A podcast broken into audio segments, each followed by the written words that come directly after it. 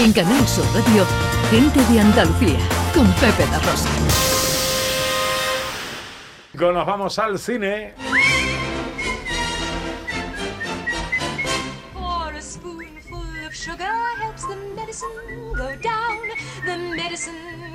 Bueno, antes de entrar en materia cinematográfica, eh, hay que hablar, o quieres hablar de la Feria del Libro de Sevilla. Hombre, la Feria del Libro de Sevilla, que excepcionalmente este año eh, pues va a pillar en Halloween, es una feria que empezó hace unos días, el jueves 21 de octubre, que llega hasta el 1 de noviembre, el lunes, es decir, pues un tiempo fantástico. Hay 44 expositores, escritores de primera. Javier Cercas la inauguró el otro día, eh, la cierra Benjamín Prado y entre medio haciendo firmas, charlas, por gente como Sara Mesa, Eva Díaz Pérez, Jesús Carrasco, Isaac Rosa, Félix J. Palma, Luis Manuel Ruiz, Salvador Navarro, Concha Perea, Juan Ramón Viedma, Antonio Puente Mayor, en fin.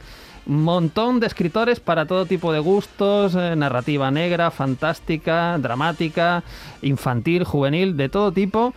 Y hombre, a mí me gusta mucho esta Feria del Libro además porque voy a tener oportunidad de firmar mi libro de relatos Exorcismos el próximo sábado 30 de octubre a las 7 de la tarde y el domingo 31, que es el día de Halloween, estaré en la carpa de la Feria del Libro de Sevilla con la escritora Elena Marqués, que os recuerdo que es finalista del premio de novela Fernando Lara, y con el escritor Enrique Vázquez Paz para hablar de terror, terror y ficción desde lo real. Que a ti no te gusta. Hablaremos de libros, hablaremos de libros, pero también de cine, por supuesto. Entonces, todo el que le interese, pues estaremos en Halloween a las 8 de la tarde en la carpa de la Feria del Libro de Sevilla.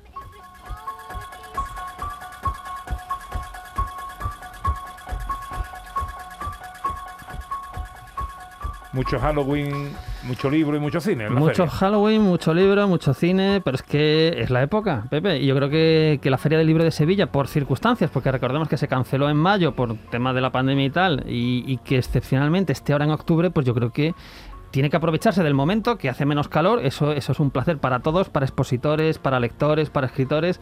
Y también, oye, ¿por qué no? De las fechas que coinciden, como este Halloween del próximo 31 de octubre. Mujeres en escena alcanza en Málaga su decimonovena edición. Bueno, esto es un programa fantástico que se desarrolla en el Cine Albéniz entre el 19 de octubre y el 9 de noviembre, un cineforum que tiene horario matinal para alumnado de secundaria, pero por la tarde para el resto de, de espectadores, ¿no? Y tiene cuatro temáticas pues muy interesantes, son el Me Too, Mujeres que crean, Una cuestión de género y Violencia machista. Habrá películas tan conocidas como Custodia compartida, Tres anuncios en las afueras, muchas más, y también se van a fallar premios como el Biznaga de Plata Málaga Mujeres en Escena. Además, el que no pueda ir, pues siempre puede eh, acercarse al festival a través de la plataforma Fest Home TV.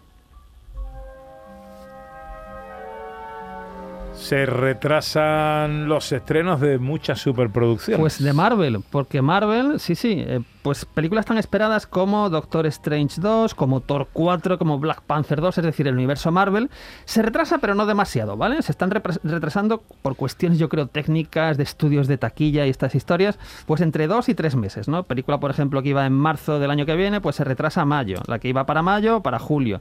La que iba para julio, para noviembre. No demasiado. Eso sí, de Disney, también, eh, Marvel, Disney, pues es un poco lo mismo. Tenemos Indiana Jones 5 que se iba a estrenar el 29 de julio de 2022 y esta sí se retrasa, ojo, casi un año, hasta el 30 de junio de 2023. Madre mía. Se está rodando ahora, no sé si habéis visto fotos de Antonio Banderas y Harrison Ford ahí con traje de buzo y, y- y más historias. Eh, se está rodando ahora, pleno rodaje en Sicilia, Marruecos, venían del Reino Unido. Eh, una superproducción a la antigua usanza, pues van a estar seis meses o siete rodando. Pero fijaos, o sea, casi un año lo que vamos a, a tener que esperar. Para que os hagáis una idea, Harrison Ford tendrá 81 años cuando se estrene. Un chavalín. Un chavalín. Oye, ¿es cierto que la cuarta entrega de Thor tiene una secuela que se llama Thor 4 Luca de Tena? Eh, esto no me lo puedes hacer, Pepe, porque estás mirando mi chiste inquietante. ¿Cómo, cómo alcanzo yo esto después? Échale un vistazo a la taquilla, venga.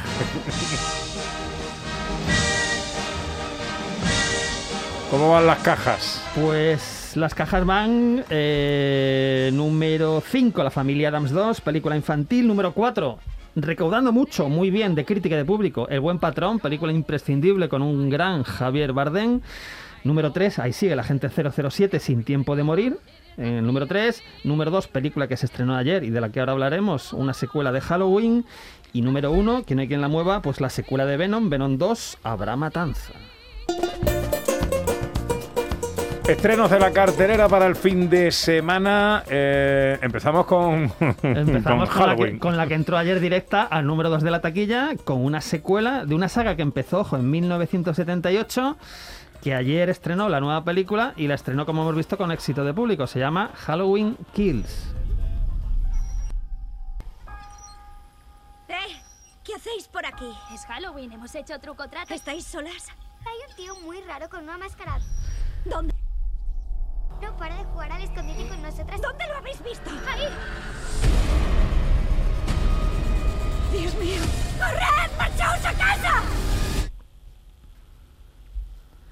Bueno, a ver, esta es una película. este, El susto me ha pillado a mí ahora. Un poquito, sí. Dice María que da muchos sustitos. Pues mira, esta es una película, todo arranca en 2000... eh, esta es una continuación... Vamos a empezar por el principio. Continuación de la película Halloween de 2018, la que se estrenó hace tres años, con Ujú. Jamie Lee Curtis de protagonista, pues esta película continúa esa. Pero es que la de 2018 era a su vez una continuación del Halloween de 1978, también con Jamie Lee Curtis de protagonista, y este personaje villano, asesino, terrible, que es Michael Myers, con esa máscara que lleva sobre el rostro y ese gran cuchillo con el que va pues ajusticiando a todo lo que se le pone por delante. Bueno, pues es una saga que además de estas películas que acabo de nombrar, tiene 10 más, o 9 o 10 más, mm, líneas temporales que se separan, líneas na- narrativas que se separan, en fin. Todo es un poquito lo mismo, este señor pues que va matando a gente a su paso. Y oye, la verdad es que es difícil que con 12 películas detrás pues pueda deci- decirte algo, pueda sorprenderte. La verdad es que lo mejor de Halloween Kills sin duda sigue siendo la música de John Carpenter, sigue siendo eh, Jamie Lee Curtis, por supuesto, y sigue siendo esa presencia en algunos flashbacks del Dr. Loomis que en la película original interpretaba Donald Pleasence. Esta película ha pasado, ojo, por el Festival de Venecia, estuvo en el Festival de Sitges y aunque las críticas no están siendo buenas, yo se la recomiendo a los fans, sobre todo de Halloween y del terror, aunque las críticas no están siendo buenas, ha arrollado en la taquilla americana.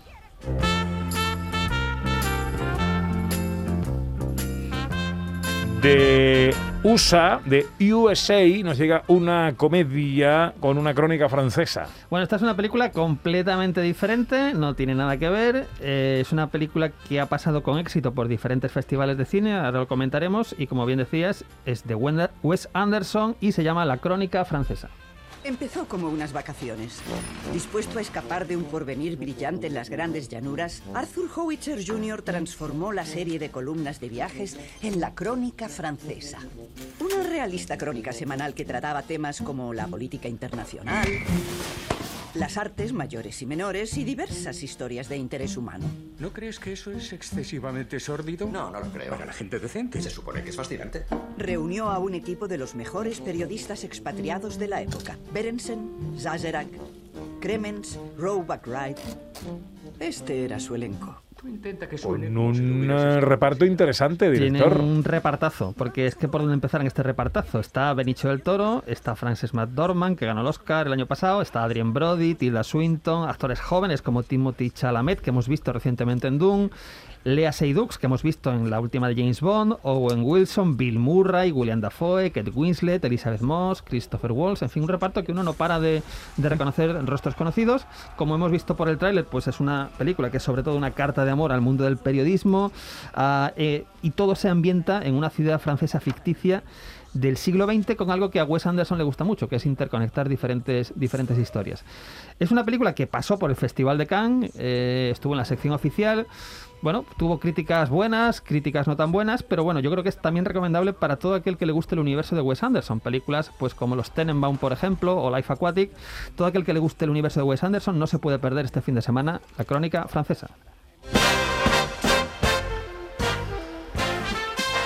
Venga, una recomendación más, un estreno más. Pues hay muchísimos estrenos. Quiero nombrar Ronda Error, que es una película de animación para los más pequeños, que los tienen este fin de semana. Un documental español que se llama ¿Quién lo impide? de Jonás Trueba, que ojo, dura tres horas, pero tiene unas críticas fantásticas. Pero vamos a hablar, si os parece, de un drama británico que tiene muy buena pinta, que se llama Supernova. Tienes que encontrar las tres luces más brillantes que forman Ya. el triángulo. Aquellas. Ahí está la Vía Láctea. Sienta bien volver a trabajar, ¿no crees? ¿Y si te permites explorar la quinta marcha y sus desconocidas prestaciones? Bueno, ¿qué pasa aquí? Bueno, pues tenemos a la pareja protagonista, eh, pues desde hace 20 años que son pareja, que interpretan Colin Firth y Stanley Tucci. Viajan por Inglaterra con su vieja furgoneta, están visitando amigos, familiares y demás.